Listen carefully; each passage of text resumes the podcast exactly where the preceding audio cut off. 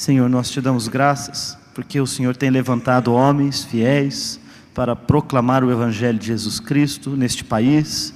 E agradecemos a vida de teu servo, pastor Silas, a quem o Senhor levantou há 32 anos, o chamou para o pastorado, e desde então o Senhor o tem preservado, o Senhor tem perseverado nele, o Senhor o tem mantido fiel, e o Senhor o tem feito produzir frutos que glorificam o nome do Senhor. Te agradecemos pelas muitas almas que o Senhor abençoou por meio do ensino, da ministração, da pregação, do cuidado pastoral do teu servo, pastor Silas. Agradecemos por Vange, por suas filhas, agradecemos por seus dez netos, Agradecemos pela felicidade que o Senhor lhe dá em sua família, em sua casa. Isto é sinal da graça do Senhor que tem se mantido nesta família. Nós te agradecemos por isso. E pedimos, Senhor, que o Senhor abençoe agora a sua ministração, que a pregação venha de ti mesmo, para nós que ouviremos, que a, a explicação da tua palavra, a aplicação da tua palavra penetre os nossos corações e saiamos daqui impressionados com o Senhor, com o Senhor que nos fala por meio de pregadores. Fala-nos esta manhã, eu te peço, por meio de teu servo, pastor Silas, que a tua bênção seja sobre ele. É a nossa oração em Jesus Cristo. Amém. Amém. Obrigado, viu? Valeu, Tiago. Irmãos, realmente eu louvo a Deus pela minha esposa, ela é uma encorajadora e eu quero dar essa palavra para encorajar vocês, esposas de pastores, muitas aqui presentes, seja uma encorajadora. Minha esposa, mesmo que eu prego mal, ela sempre acha alguma coisa boa sobre o sermão para me encorajar, para me animar. Ela me lembra aquele, aquele irmão da, da igreja que não tinha na sua boca nenhuma palavra de crítica ou, ou, ou uma palavra negativa contra ninguém. E isso irritava alguns irmãos que eram mais críticos, porque aquele irmão sempre Estava todo mundo falando mal de alguém, ele sempre destacava uma coisa boa. E um dia, esses irmãos irritados com esse irmão que só fala bem dos outros, falaram para ele: E do diabo? Fala alguma coisa boa do diabo para mim. E aquele irmão ficou quieto, falou: Ah, mas aí está um cara trabalhador. A minha esposa é mais ou menos assim, meus irmãos. Ela tem sempre uma palavra positiva. Sobre a Igreja Batista Central de Campinas, se tem alguém pela internet me ouvindo, ah, bom dia, é, orem por mim. E eu queria dizer que para aqueles que é, pedir membresia para a nossa igreja nesse ano, nós estamos dando um desconto de 5% do dízimo nos primeiros seis meses. Ok, irmãos, eu estou hoje numa situação aqui. Cadê o tempo? Começou a correr? Coloca o tempo certo para mim aí. Eu quero saber. Eu quero saber porque hoje eu estou é, eu estou me lembrando de um cobertor que minha mãe tinha, chama peleja. Ninguém queria, eu tenho quatro irmãos, nenhum de nós queria o peleja no inverno. Peleja era um cobertor bom, mas ele era curto. Se você cobrisse aqui o pescoço, o peito, faltava a canela e o pé. Se você cobrisse o pé e a canela, faltava aqui, ficava pra, aqui na barriga, daí você passava frio aqui em cima. Hoje eu estou no peleja aqui. Eu estou com muito material e eu tenho pouco tempo. Então, o tempo é o meu peleja hoje aqui. Então, eu quero saber, por favor, deixa esse tempo correndo para eu saber como é que eu estou indo aí, tá bom? Se der para fazer isso. Ok, vamos lá então. Aperte seu cinto de segurança e vamos lá. Tem muito material, não vai dar tempo de fazer piada, brincadeira, vai ter que ser teoria e, e matéria o tempo todo.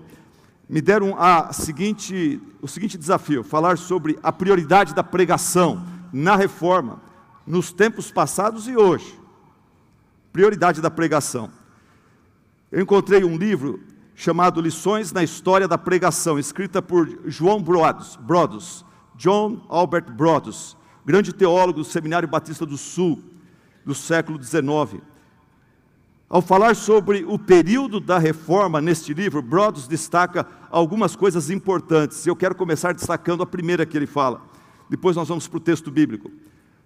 John Brodos fala que no período da reforma, na, na, na questão da pregação, houve um reavivamento da pregação. Houve um reavivamento da pregação. Até então a pregação era uma prática esquecida, negligenciada, perdida. O púlpito não estava no centro dos templos e nem a pregação no centro dos cultos, da liturgia. Esta é a razão porque a, a Idade Média é chamada da Idade das Trevas. Brodos fala que foi Lutero, Tyndale, Calvino, John Knox que trouxeram o púlpito e a pregação da palavra para o centro dos cultos. Antes deles, a igreja tinha apenas pequenas homilias, leituras e devocionais. Por isso que reinava dentro da igreja a superstição religiosa, superficialidade teológica e ignorância doutrinária. Nas palavras de Alastair McGrath, era a era do cristo-paganismo. Mas começando com Lutero, a pregação da palavra foi resgatada e reintroduzida nos cultos. Lloyd Jones diz que Martinho Lutero foi preeminentemente um pregador da palavra de Deus. E o próprio Lutero declarou: se hoje eu pudesse me tornar um rei ou imperador, eu não desistiria do meu ministério como pregador. Louvado seja Deus por irmãos pastores que podem dizer de coração isso. Se hoje me dessem o cargo de presidente da República dos Estados Unidos, eu não abriria a mão da minha igreja, do meu cargo de pregação. Eu gosto muito de Spurgeon quando ele fala, meu irmão, se você se diz pregador, chamado por Deus, mas você sabe no seu coração que você estaria muito bem, que você também teria prazer e alegria de estar numa outra profissão, abandone o ministério e vai para essa outra profissão.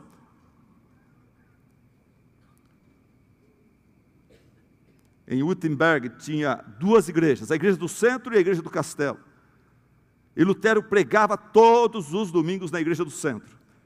Domingo às cinco da manhã, ele pregava todo domingo, sermões nas epístolas. Domingo às dez da manhã, ele pregava sermões dos evangelhos. Domingo à tarde, sermão no Velho Testamento ou no catecismo, sobre o catecismo. Ele pregava três vezes ao domingo e uma vez durante a semana. Em 1523 ele pregou 137 sermões. Em 1528 foi o ano da, da, da praga negra. Muitos pastores abandonaram suas congregações para fugir da praga negra. Ele permaneceu com a sua congregação. Naquele ano ele pregou 200 sermões. Através da sua vida, Lutero estima-se pregou aproximadamente 4 mil sermões, e no final do seu, do seu, ministério, diz que ele escrevia sermões mais simples para pregadores despreparados, e ele passava esse esboço para esses colegas poderem pregar nas suas igrejas. João Calvino também foi um pregador incansável, ele pregava duas vezes aos domingos, e daí na terça na segunda, terça, quarta, quinta e sexta, às seis da manhã, esse irmão pregava também para uma, uma, uma congregação muito grande. Nove sermões por semana. Na celebração dos 400 anos da vida e do ministério de Calvino, o seu principal biógrafo, do, do, de, por trás do púlpito que foi usado pelo próprio Calvino, o seu principal biógrafo disse assim: se Calvino estivesse, se Calvino tivesse que deixar todos os seus ministérios para exercer apenas um, Calvino ficaria com o púlpito e abriria a mão de todos os outros. Por quê? Porque ele, Calvino, entendeu a importância, a centralidade e o propósito de Deus na pregação da sua palavra.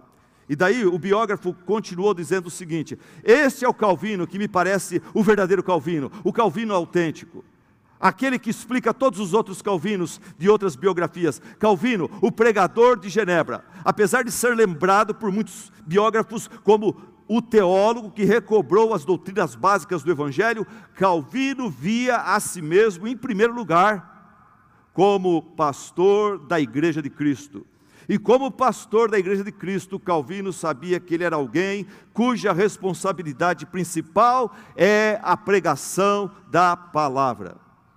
Calvino entendeu, meus irmãos, que no Velho Testamento Deus falava através de profetas, de pregadores, que para que Deus para preparar o caminho para o ministério de Cristo Jesus, seu filho, ele mandou também um bom pregador, ele mandou João Batista. E que o seu próprio filho, quando enviado por Deus a esse mundo, foi enviado como pregador do evangelho e que Jesus, como pregador do Evangelho, durante o seu ministério, ele treinou e preparou doze homens e os enviou a pregar o Evangelho de Cristo. Calvino entendia que Deus escolheu salvar os que creem pela loucura da pregação. Pastores, igrejas, pregação, púlpito é algo muito, muito, muito, muito importante. É a pregação que Deus escolheu para salvar os perdidos e para edificar os salvos na maioria das, na maioria das igrejas, pregação tem, tem pouco espaço. Nós estamos querendo hoje tornar a igreja relevante, tornar a igreja mais, mais gostosa para o perdido, para o homem carnal. Algumas igrejas estão cancelando alguns cultos. Tem igreja que nos Estados Unidos, a igreja que eu estava, ela tinha cancelado o culto da noite. E daí o pastor começou a perceber que muitos membros estavam indo para outras igrejas à noite para ouvir a palavra de Deus. Daí ele reabriu o culto da noite. E daí o que aconteceu, outras igrejas tinham cancelado o culto da noite para dar mais tempo para a pessoa se divertir, para descansar, para estar com a família. Outras igrejas perderam membros para a nossa igreja. Outras igrejas pressionam o seu pastor para pregar sermões rápidos de 20 minutos. Quando eu saio de férias, eu falo para os meus pupilos, para os meus colegas de ministério, eu falo para eles, por favor, se você pregar 20 minutos, eu te mando embora quando eu voltar. Você me queima desse jeito. Eu prego uma hora, uma hora e quinze, você não pode fazer isso comigo. Irmãos, quando Lloyd Jones começou a pastorear, quando Lloyd Jones, aquele deixou a medicina, deixou a prática médica e assumiu o púlpito, quando ele começou a pregar, a história diz que alguns membros da sua igreja começaram a pressioná-lo para que ele pregasse menos, para que ele pregasse sobre assuntos mais interessantes e não expositivamente. E Lloyd Jones respondeu de uma forma muito interessante. Ele respondeu dizendo: Quando eu era médico, eu nunca deixei meus pacientes escreverem a receita. E eu não pretendo começar a fazer isso agora. Amados, se desejamos o avivamento espiritual em nossas igrejas, denominação e país, precisamos valorizar o púlpito, precisamos valorizar a pregação da palavra, precisamos fazer como os reformadores, que imitaram o exemplo dos apóstolos, que imitavam a Cristo, de quem eles receberam instrução. Por isso, nesta manhã nós vamos considerar, abra sua Bíblia em 1 Coríntios 2. Nós vamos considerar nessa manhã o testemunho de um pregador aprovado por Deus. Veja como ele inicia o seu ministério na cidade de Corinto. Veja a sua condição. Veja o conteúdo da sua mensagem. Veja o estilo da sua mensagem. 1 Coríntios capítulo 2. O texto fala: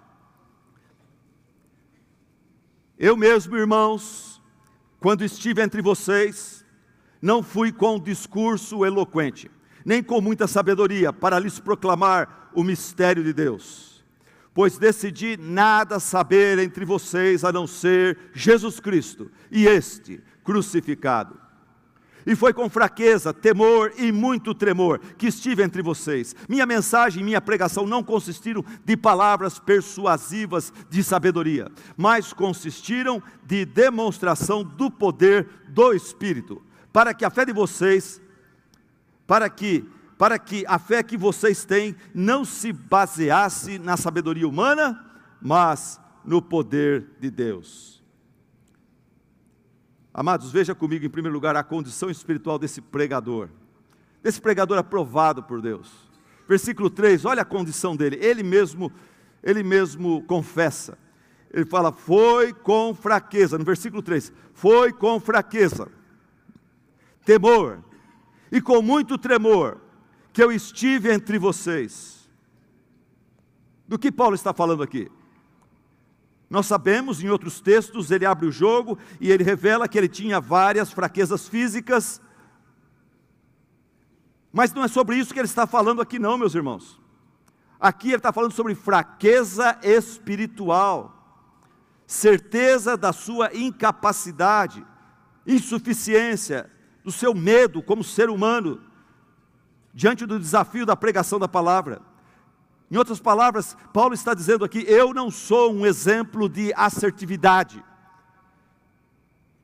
que os coaches hoje tanto incentivam as suas vítimas, perdão, os seus, os seus mentoriados. Você tem que ser assertivo, tem que ter confiança em si mesmo. Paulo não tinha isso, ele, era, ele não era, ele era um, ele não era um pregador autoconfiante, não era um pregador seguro de si mesmo e por isso que ele era um grande pregador. Quando você fica cheio de si mesmo e sobe para o púlpito na maior autoconfiança, contente, tranquilo, porque mais uma vez você vai estar lá. Olha, perigo, sinal de alerta, sinal vermelho.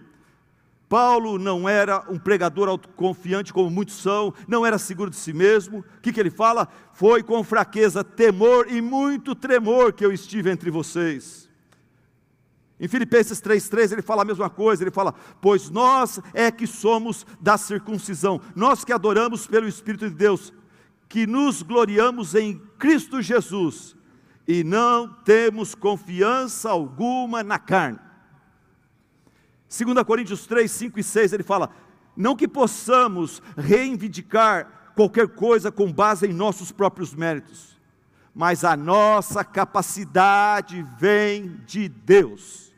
Ele nos capacitou para sermos ministros de uma nova aliança. Paulo não chegou em Corinto, meus irmãos, ele não chegou no seu novo ministério se achando, confiando no poder da sua presença, personalidade, confiando, confiando em seu carisma como pregador, na sua homilética, eloquência, competência como orador. Paulo não chegou lá confiando em seu conhecimento, didática, capacidade de argumentação. Pastores aqui presentes, me escutem o ministério pastoral e da pregação está acima da nossa capacidade natural da nossa capacidade carnal, intelectual. Há necessidade de humildade, de oração e de dependência do Espírito Santo de Deus toda vez que você for pregar. Todos os dias do seu ministério pastoral. Comece o dia orando, continua orando, termina orando. Vai preparar a mensagem, começa orando, vai preparando, vai orando, vai dependendo de Deus. Tem aquela história do seminarista, o pastor passou mal, de última hora pediu que ele pregasse, era uma igreja muito grande. O seminarista esperava que essa oportunidade viria para ele só no final dos quatro anos, mas no segundo ano já veio. E esse seminarista enfatuado falou: Essa é minha chance. Essa é minha chance. Eu vou estourar a boca do balão. Eu tenho um sermão. Ah, eu, eu já preguei em outra igreja pequena. Eu vou pregar para essa igreja maior. Olha, vai dar tudo certo. E esse rapaz, ele se preparou hermeneuticamente, homileticamente. Comprou um palitozão, uma gravatona bonita. E ele foi com tudo. Não via a hora de acabar o louvor para ele subir e estourar a boca do balão. E se autopromover. E mostrar para todo mundo que ele tem um chamado. E ele começou o sermão dele num gráfico, ele começou assim, mas ele foi percebendo que a congregação não estava com ele. Ele foi percebendo que as pessoas estavam baixando a cabeça, as pessoas, alguns levantavam, saíam, outros ficavam ah, ah, folhando a Bíblia, e ele foi ficando daquele ânimo, entusiasmo total, ele foi caindo, caindo, caindo, ele foi vendo o seu fracasso. E ele terminou aquele sermão murcho, envergonhado, frustrado, hora que acabou a última música, todo mundo saiu, ele estava no púlpito, sentado na cadeira do pastor lá, sobrou ninguém, ele foi, soltou a gravatona dele bonita, pegou a Bíblia e foi saindo desanimado, desceu quase que arrastando os pés pela escadinha do púlpito para o, o auditório. E daí um velho diácono foi lá e deu um abraço nele. Não falou nada só deu um abraço. E ele perguntou para o velho diácono: Aonde foi que eu falhei? Aonde foi que eu errei? E o diácono falou para ele: Filho, o dia que você subir para esse púlpito, do jeito que você desceu, você vai descer do jeito que você subiu.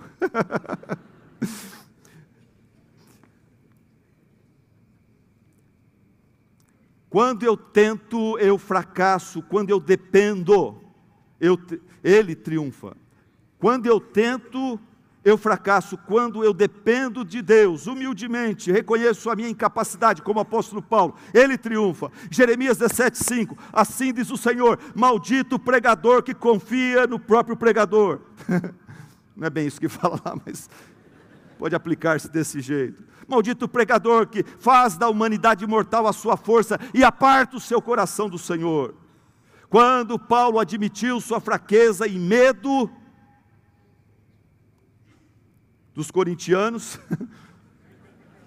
O que aconteceu, meus irmãos? O que aconteceu? Deus o assistiu. Lá em Atos 18, 9 e 10, diz que lá em Corinto, Paulo chegou com temor, tremor, mas à noite disse o Senhor em visão a Paulo: Não tenha medo, Paulo, mas fala e não te cales, porque eu estou com você. Ninguém te acometerá para te fazer mal, pois tenho muito povo nessa cidade. Prega a palavra. A condição espiritual do pregador, em segundo lugar, o conteúdo da mensagem deste pregador. Olha o, que, o conteúdo da sua mensagem. Agora nós vamos para o versículo 1 e 2. Gente, quando você prega expositivamente, você não precisa ir versículo por versículo, você pode começar no 3 e depois ir para o 1, 2, tá bom? Às vezes fica melhor para as pessoas entenderem. Então, ok, fica essa liçãozinha. uh, vamos para o versículo 1 e 2 agora. O conteúdo da mensagem do pregador. Eu mesmo, irmãos, diz o apóstolo Paulo. Vamos ler juntos para acordar? Vamos lá, tem um irmão que está dormindo no colo da esposa. Vamos lá, me ajuda. Acorda, meu irmão. Vamos lá. Leia para acordar esse irmão e para também entender a palavra de Deus. Vamos lá então. Eu mesmo, irmãos, quando estive entre vocês,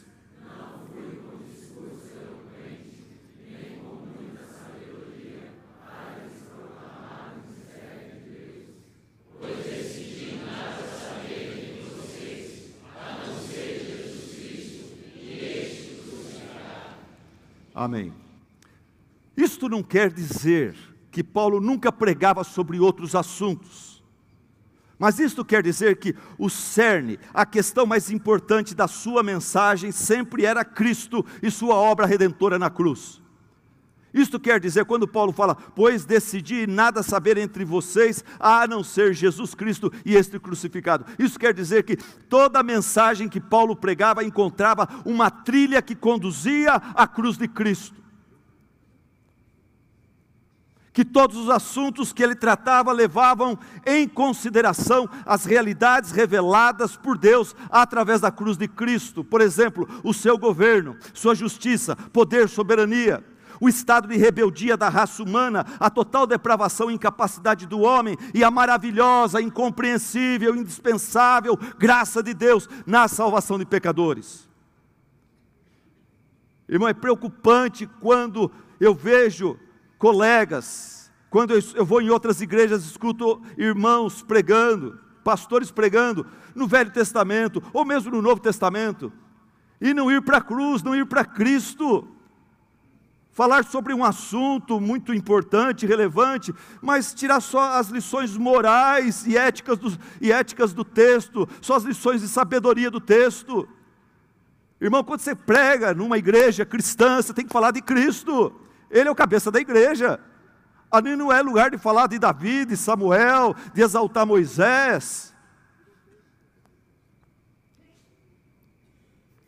Spurgeon dizia para os seus estudantes: seja lá qual for o texto que você pregar, ache o caminho para a cruz, conduza seus ouvintes ao único, ao único que dá sentido a todos os dilemas da vida.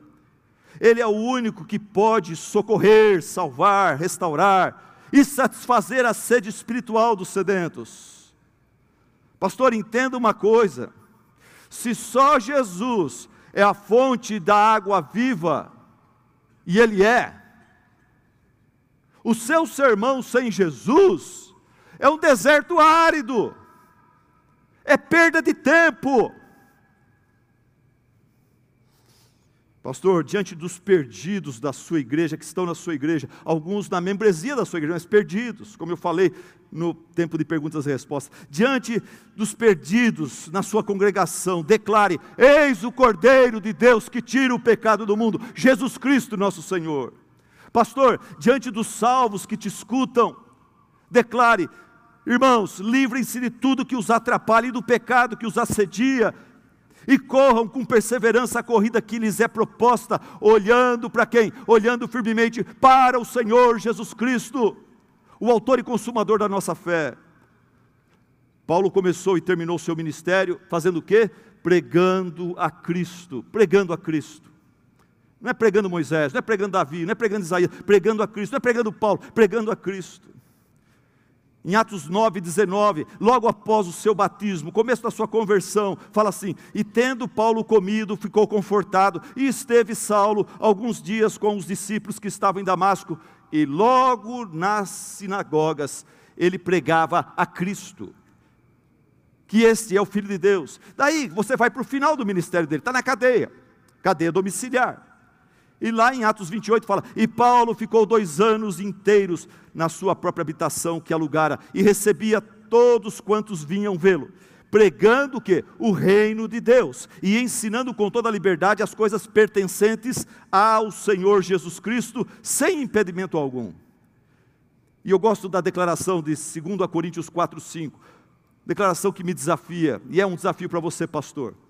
Paulo fala lá, pois não nos pregamos a nós mesmos, mas a Jesus Cristo, o Senhor, e a nós como escravos de vocês, por amor de Jesus. Pastor, não usa o púlpito para dar suas próprias opiniões. Pastor, não use o púlpito para contar suas histórias. Pastor, não use o púlpito para fazer as suas especulações. Pregue a Cristo, pregue a palavra de Deus. Pastor, qual que vai ser o seu legado? Enquanto você morrer, na sua pedra tumular lá, o que, que sua igreja vai colocar ali? Aqui já pastor Juvenal, grande empreendedor, grande psicólogo. Nossos sermões dele valia, valia, um, valia uma consulta com o psicólogo. O que, que eles vão colocar lá na pedra tumular sua? Pregador muito engraçado pregador motivacional. Tem um pastor chamado Abraão. O nome é bom, né? Mas ele não era bom na pregação da palavra. Quando ele morreu, a sua igreja colocou assim: Aqui jaz pastor Abraão, homem culto, grande pregador, falava de tudo menos de Cristo nosso Senhor.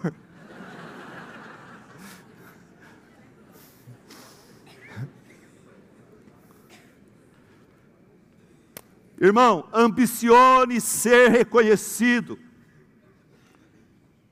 não como um grande pregador, mas como pregador que exalta um grande Senhor, o grande Cristo, o Rei dos Reis.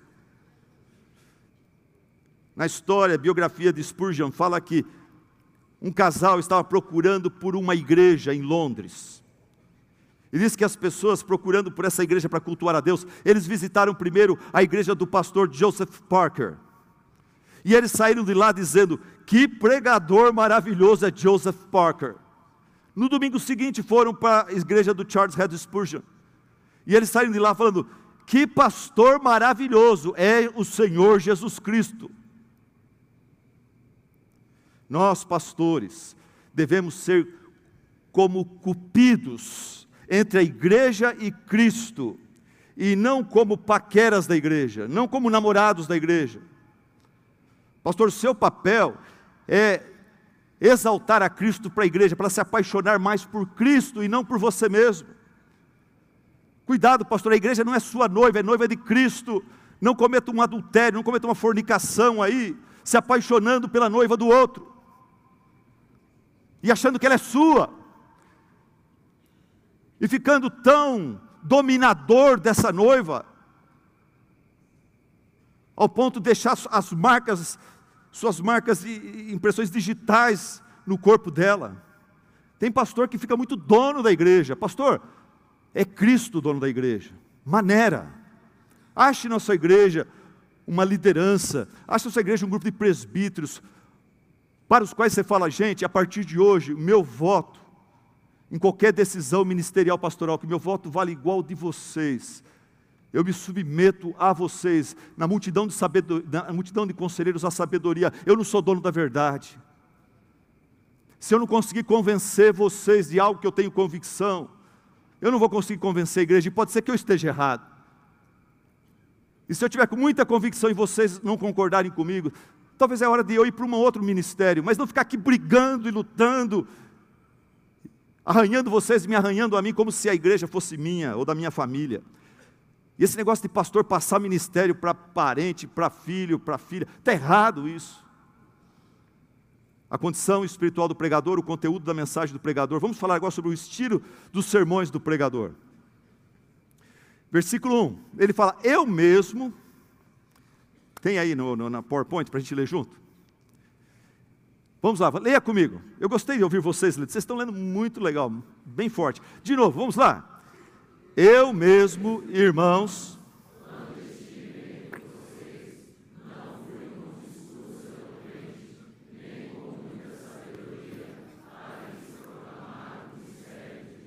Amém.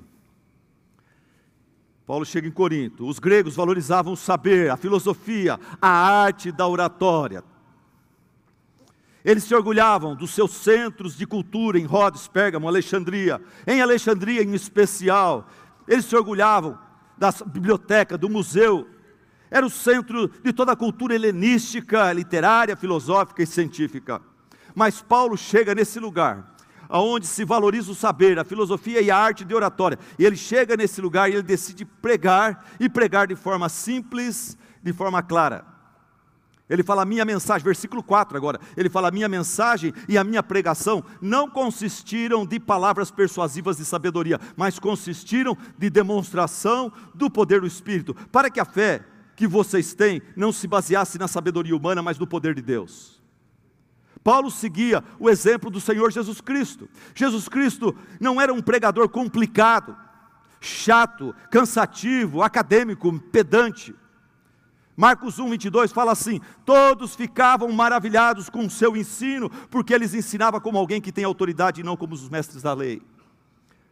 Jesus pregava com autoridade, firmeza, convicção, simplicidade, clareza todos ficavam maravilhados. Você sabe que tinha adolescentes ouvindo Jesus, tinham, tinha crianças ouvindo Jesus, tinha adultos ouvindo Jesus, tinha mestres da lei ouvindo Jesus, tinha povo simples, todos ficavam maravilhados. Jesus servia o banquete espiritual de uma forma que todo mundo entendia. Irmãos, é uma palavra aqui que eu dou, eu louvo a Deus pela vida do pastor Nicodemos. Não vou falar de outros, vou falar dele. Para mim ele é um exemplo pega textos complicados, ele fala com a gente, a gente entende. Uma criança pode entender o que ele está falando. É um exemplo para nós. Jesus Cristo, ele não era um pregador complicado. Que, que você tenta complicar a coisa? Amado, eu quero que as crianças da minha igreja entendam que Deus é maravilhoso, que o Deus, quem que é o Deus bíblico e que Ele é maravilhoso. Eu quero que as crianças da minha igreja entendam a natureza do pecado original, suas consequências. Que elas não são pecadoras porque cometem pecado, mas elas pecam porque são pecadoras. E por isso que elas precisam se arrepender diante de Deus e renunciar a essa tendência egoísta de viver e, e, e se voltar a Cristo e clamar por sua, por a sua regeneração. Eu quero que as crianças da minha igreja entendam o nosso estado de rebeldia e a merecida ira de Deus sobre nós. Eu quero que as crianças da minha igreja entendam quem é Jesus e qual, que, e qual é o único caminho para a nossa salvação, a importância da doutrina da justificação, da adoção, santificação e glorificação. Dá para explicar isso para as crianças, sim, se você for humilde. Eu quero que as crianças da minha, da minha igreja entendam que elas podem ser salvas. Eu fui salvo aos nove anos de idade. Pastores, preguem a palavra de forma pura e simples. Olha o que Lutero falou. Lutero, com toda a sua delicadeza, ele falou assim: Amaldiçoado seja todo pastor que traga. De novo, de novo, vamos lá. Agora está preparado já, não ria, vamos lá. Amaldiçoado seja todo pregador que traga tópicos elevados na igreja procurando sua própria glória e desejando egoisticamente agradar um indivíduo ou outro na sua congregação. Quando prego aqui, me adapto às circunstâncias do povo comum. Eu não olho para os médicos e mestres, dos quais praticamente não estão presentes 40, mas eu olho para os cem ou mil jovens e crianças. É a eles que prego, a eles que me dedico, pois eles também precisam entender. Se os Outros não querem ouvir, pode ir embora, pode partir. Nós pregamos em público para o bem das pessoas comuns. Cristo poderia ter ensinado de forma profunda, mas desejava entregar sua mensagem com a maior simplicidade, para que o povo comum pudesse entender. Bom Deus, há jovens de 16 anos de idade, mulheres e agricultores da minha igreja, e eles não entendem assuntos elevados meu pai costumava dizer, não sei de onde que ele tirou isso, ele falou: Eu prego. E eu, meu, meu papel como pregador é alimentar as ovelhas. Se no meio das ovelhas tem alguma girafa, ela que se agache, ela que. ela que se curve, seja humilde, venha comer com a gente aqui embaixo. Pastor, fale de forma simples, comunique verdades profundas de forma compreensível. E outra coisa, uma palavra agora para a igreja. Muitos aqui não são pastores, são membros. Uma palavra para você levar para os outros membros. Igrejas, cuidado com a vaidade de ter um pastor cabeção, que prega de forma eletizada, acadêmica, filosófica, psicologizada, complicada. Em 1 Coríntios 3,11 fala assim: Paulo fala, temo que, assim como a serpente enganou Eva com a sua astúcia, assim também vocês sejam de alguma sorte corrompidos nos vossos sentidos, nas vossas mentes, e se apartem da simplicidade do Evangelho de Cristo. Além de pregar com simplicidade, Paulo se esforçava para pregar na unção do Espírito Santo. Atenção, batistas, atenção, presbiterianos. Paulo se esforçava para pregar na unção do Espírito Santo. Olha o que ele diz no versículo 4: ele fala: Minha mensagem e minha pregação não consistiram de palavras persuasivas de sabedoria, mas consistiram de demonstração do poder do Espírito. Paulo acreditava no ministério do Espírito Santo. Paulo reenfatiza a sua necessidade de dependência no Espírito Santo, no versículo 12 e 13. Ele fala: Nós, porém, não recebemos o Espírito do mundo, mas o Espírito procedente de Deus, para que entendamos as coisas que Deus nos tem dado gratuitamente. Delas também falamos, não com palavras ensinadas pela sabedoria humana, mas com as palavras ensinadas pelo Espírito, interpretando verdades espirituais para para os que são espirituais. Paulo sabia que é o Espírito Santo que usa a palavra de Deus para convencer o pecador do pecado, da justiça e do juízo. É ele que produz o novo nascimento, é ele quem abre o entendimento do homem carnal, porque o homem que não tem o Espírito Santo não consegue aceitar as coisas que vêm do Espírito Santo, pois lhe são loucura, ele não é capaz de entendê-las. É o Espírito Santo que nos conduz e nos revela a Cristo. É Ele que confere a pregação a pregação, o poder transformador. Pastor, sem o Espírito Santo, não há poder, não há convicção do pecado, não há conversão dos perdidos, não há edificação dos salvos, não há igreja saudável. A ordem bíblica para todo cristão é: enchei-vos do Espírito Santo. A ordem bíblica, o pré-requisito para quem quer ser diácono na igreja, em Atos 6, você tem que ser um homem cheio do Espírito Santo. Oremos por pregadores cheios do Espírito Santo. Igreja, ore por isso pelo seu pastor. Pastores, orem por isso por vocês mesmos. Qual foi o resultado do ministério do apóstolo Paulo em Corinto? Ele enfrentou oposição, intimidação e perseguição. Em Atos 18, 6 fala que muitos o rejeitaram lançando contra ele maldições. Em Atos 18, 7 e 8 fala: Então Paulo saiu da sinagoga e foi para a casa de Tício Justo, que era temente a Deus e que morava ao lado da sinagoga. Crispo, chefe da sinagoga, creu no Senhor, ele e toda a sua casa, bastante gente. E, os, e dos coríntios que o ouviam, muitos criam e eram batizados. Assim, Paulo ficou ali durante um ano e meio ensinando-lhes a palavra de Deus. Muitos creram lá em Corinto, muitos foram batizados lá. Deus abençoou o ministério de Paulo lá. E nós sabemos que a igreja cresceu e alcançou muita gente, porque em 1 Coríntios 6, 9, Paulo testifica que a igreja dele estava lotada de ex-imorais, de ex-idólatras, adúlteros, homossexuais, ladrões, avarentos, alcoólatras, caluniadores e trapaceiros. Pastor, igreja, se desejamos o avivamento espiritual em nossas igrejas e denominação e país, precisamos valorizar mais o púlpito, a pregação do Evangelho. Precisamos fazer como os reformadores, que imitaram os apóstolos, que imitavam o Senhor Jesus Cristo.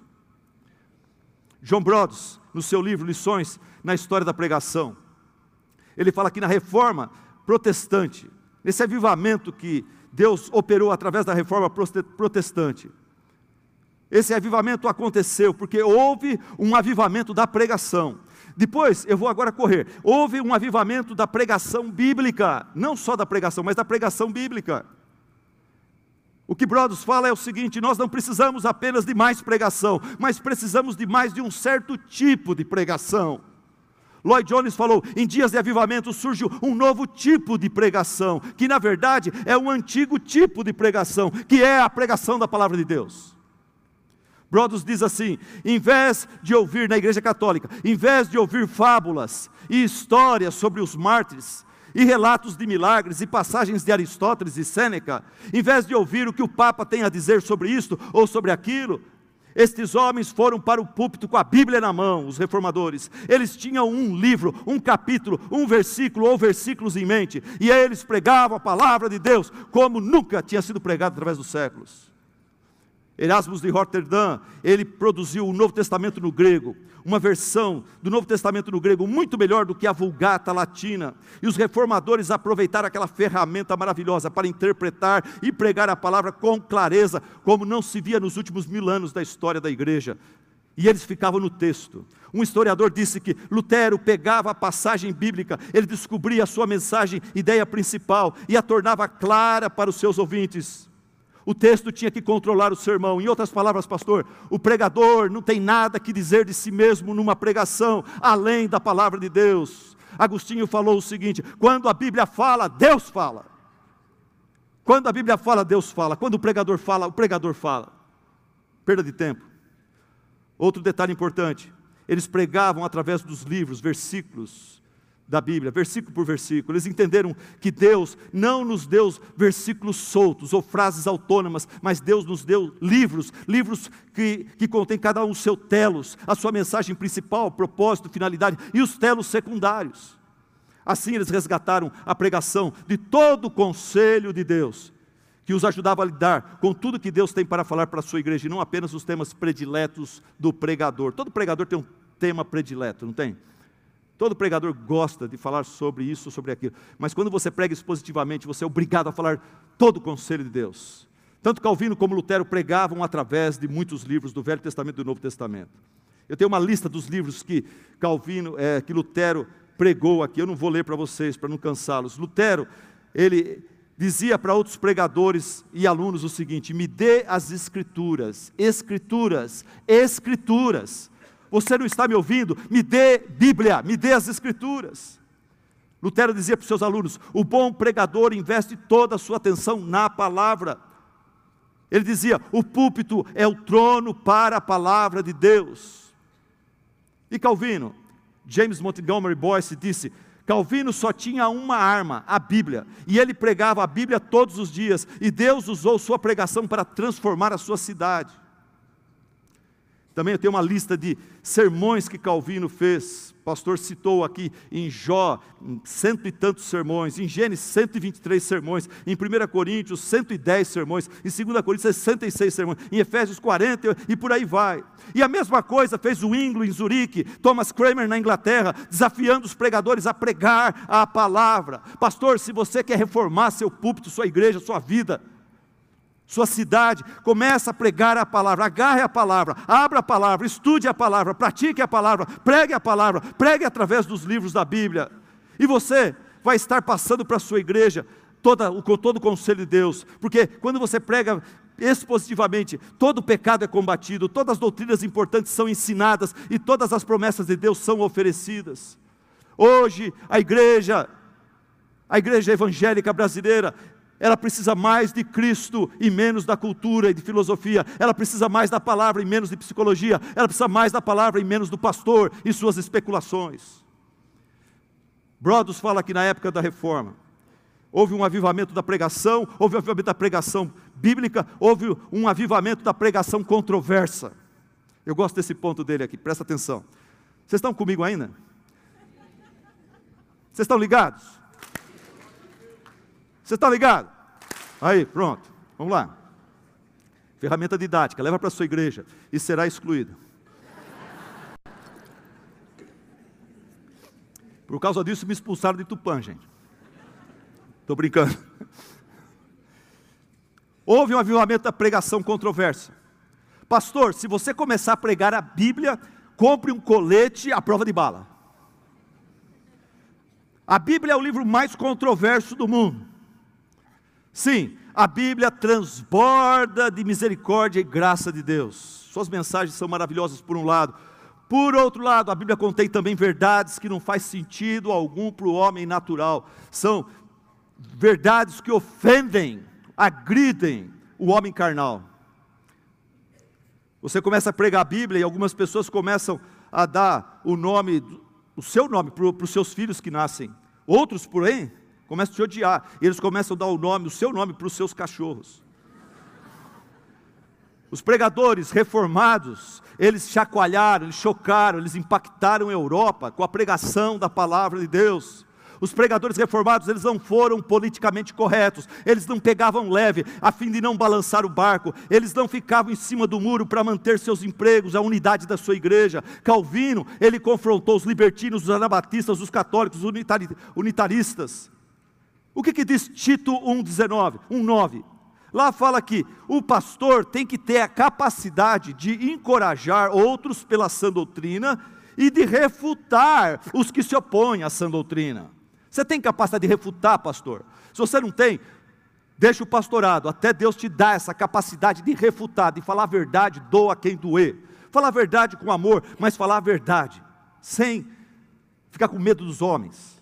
John Knox falou o seguinte: perdão, John Knox, ele chamava o pecado de pecado, a idolatria de idolatria. Lutero pregava sobre a realidade do céu e inferno, que a salvação é somente através de Cristo, somente através de Cristo. Lutero chamava o Papa de anticristo, a Igreja Católica de prostituta incorrigível. Eu sei que Lutero era como um touro dentro de uma loja de porcelana chinesa. Não é? Lutero era, era demais, né, irmão? Muito grosso no seu jeito de falar. Mas por outro lado, meus irmãos, a maioria dos pastores de hoje, desculpa, a maioria dos pastores de hoje, a maioria de alguns de vocês aqui, são muito polidos, são muito inofensivos, são muito irrelevantes. Vocês estão mais parecidos com o Gugu Liberato do que com Isaías, João Batista, Pedro, Paulo e Jesus Cristo. Muito bonzinho, muito educadinho. Alguém disse o seguinte: o problema com os pastores de hoje é que ninguém mais os odeia, nem quer matá-los. John Brothers falou o seguinte: quando a fé viva e as verdades absolutas se deparam com a heresia e o engano, a controvérsia religiosa é inevitável. Você foi chamado para fazer parte dessa controvérsia religiosa e pregar a fé viva e as verdades absolutas para uma congregação, para certos membros que amam esse mundo e as coisas que no mundo há. E o amor do Pai não está neles, mas eles são membros da sua igreja. E você não tem que ficar bonzinho e legalzinho, educadinho, polidinho. Você tem que chamar pecado de pecado, como João Knox fez. Lá em Campinas eu já estou recebendo umas reclamaçõezinhas lá. Mas sabe o que, que me anima? Todas as igrejas que eu passei, tem aqueles que falam, você prega duro demais, você pega pesado demais, você, é legalista, não sei o que tem. Mas olha, tem aqueles irmãos que amam e fala, pastor, pega pesado, pastor, pega, desce a ripa, pastor, fala mesmo. Deixa os outros embora, fica com esses que amam a verdade, que amam a Deus, que não estão iludidos com esse mundo. Se Lutero pudesse estar aqui nesta manhã, ele diria: irmãos, não tenham medo de falar a verdade. Fale a verdade com amor, mas fala a verdade. Não tenha medo dos homens, tenha medo de Deus. Jesus Cristo falou: ai de vocês quando todos falarem bem de vocês na igreja e fora da igreja. Lutero diria: é impossível agradar a todos, o importante é agradar a Deus, pastor. A palavra de Deus é como uma espada de dois gumes, ela conforta os arrependidos e aflige os impenitentes, e tem que ser assim. Calvino falou: quando o homem de Deus sobe no púlpito e começa a pregar, Deus se manifesta em graça para com os que estão penitentes e em julgamento para com os que estão impenitentes, que estão em pecado. E eu quero falar mais uma coisa: houve um avivamento da pregação das doutrinas da graça. Houve um avivamento da pregação das doutrinas da graça. Eu tenho um minuto, vamos lá. Os reformadores. O Pelé já está difícil aqui, gente. Vamos lá os reformadores redescobriram a perspectiva bíblica da soberania de Deus na salvação de pecadores. E essa redescoberta da soberania de Deus, da salvação de pecadores, é Deus que elege, é Deus que, que, que, escolhe, é Deus que chama, é Deus que justifica, é Deus que santifica, é Deus que glorifica. Isso ajudou os reformadores a reconsiderar e reorganizar várias outras verdades e práticas. Steve Lawson falou o seguinte: quando você entende corretamente as doutrinas da graça, da soberania de Deus na salvação, automaticamente você acaba acertando em várias outras doutrinas. Por isso, numa só voz, os reformadores, eles declaravam a queda e ruína do ser humano em Adão, a escravidão da volição, do querer do, do homem escravizado ao pecado, a liberdade, a, da, eles pregavam sobre a liberdade soberana de Deus na eleição, a morte de Cristo por aqueles que o Pai lhes, lhes deu, e da ação irresistível do Espírito Santo, atraindo os eleitos a Cristo, e da preservação eterna dos salvos. Pastor ontem falou sobre o livro Nascido Escravo, tem PDF, você pode puxar, não ouse continuar seu ministério sem antes ler este livro. Esse livro é uma resposta para Desidério Erasmus, que era o maior humanista da época. Ele escreveu uma crítica e ataque às doutrinas da graça de Lutero, dos reformadores. E em resposta, Lutero demorou, mas em resposta ele, ele deu esse livro, Nascido Escravo. E de forma bíblica e sistemática, Lutero responde a Erasmus os ataques contra as doutrinas da graça, da eleição, da, da soberana ação de Deus na salvação. Lutero responde versículo por versículo, ponto por ponto. Lutero cita e explica, usando o Evangelho de João e as cartas paulinas. Lutero cita e explica verso após verso, e assim ele desmonta a pobre exegese de Erasmo. E Erasmo nunca respondeu aquilo que Lutero falou. E Lutero ele conclui a sua obra dizendo: Ó oh, Erasmo, Ó oh, Erasmo, eu oro por você, que Deus abra sua mente para entender a palavra de Deus. Os reformadores pregavam as doutrinas da graça, porque eles entendiam que a doutrina da graça pregada dessa forma exalta a Deus, quebranta o orgulho e vaidade do homem, promove louvor teocêntrico, adoração teocêntrica, e motiva e promove o evangelismo e missões. Ao contrário do que muitos pensam, que calvinismo vai acabar com o seu zelo missionário. Não, o próprio Calvino, ele treinou e enviou centenas e centenas de missionários e plantadores de igreja. Estima-se que os discípulos de Calvino plantaram mais de mil igrejas só na França, chegaram até o Brasil, América do Sul. Os que iam para a França corriam risco de vida. Eles fugiram de lá por causa da perseguição contra os huguenotes. Eles voltaram, eles chegaram, eh, eh, conheceram o Evangelho, voltaram para a França para morrer, plantar igreja morrendo. A escola de Calvino ficou conhecida como a escola de morte, a escola da morte de Calvino, porque os seus alunos saíam dali para morrer pregando o Evangelho. Eu encerro, meus irmãos, com as palavras do grande pregador Charles Haddon Spurgeon. Olha o que ele fala. Precisamos e queremos de novo Luteros, Calvinos, Bunyans, Whitfields. Precisamos de homens assim eles são presentes de Jesus Cristo para a sua igreja. Eles virão outra vez na hora certa. Cristo é poderoso, Cristo é poderoso para nos dar, dar outra vez uma era dourada de pregadores. E quando as antigas verdades voltarem a ser pregadas por homens cujos lábios foram tocados pela brasa viva do altar do Senhor, eles serão usados pelo Espírito para trazer um grande avivamento outra vez. Para, para um avivamento eu não olho, disse Spurgeon, para um avivamento, eu não olho para nenhum outro meio ou método, além da pregação pura e simples do Evangelho. No momento que a igreja de Deus desprezar o púlpito, Deus desprezará aquela igreja. Sempre tem sido assim, através do ministério da pregação, que o Senhor tem reavivado e abençoado a sua igreja. Irmãos, louvado seja Deus pelos tanto, tantos pastores brasileiros, muitos deles presentes aqui, que não têm se envergonhado do Evangelho, que pregam a palavra com ousadia e firmeza. Que Deus os conserve, meus irmãos, firmes e fortes. Que Deus abençoe e frutifique sua igreja, seu ministério, para a sua honra e para a sua glória. Amém.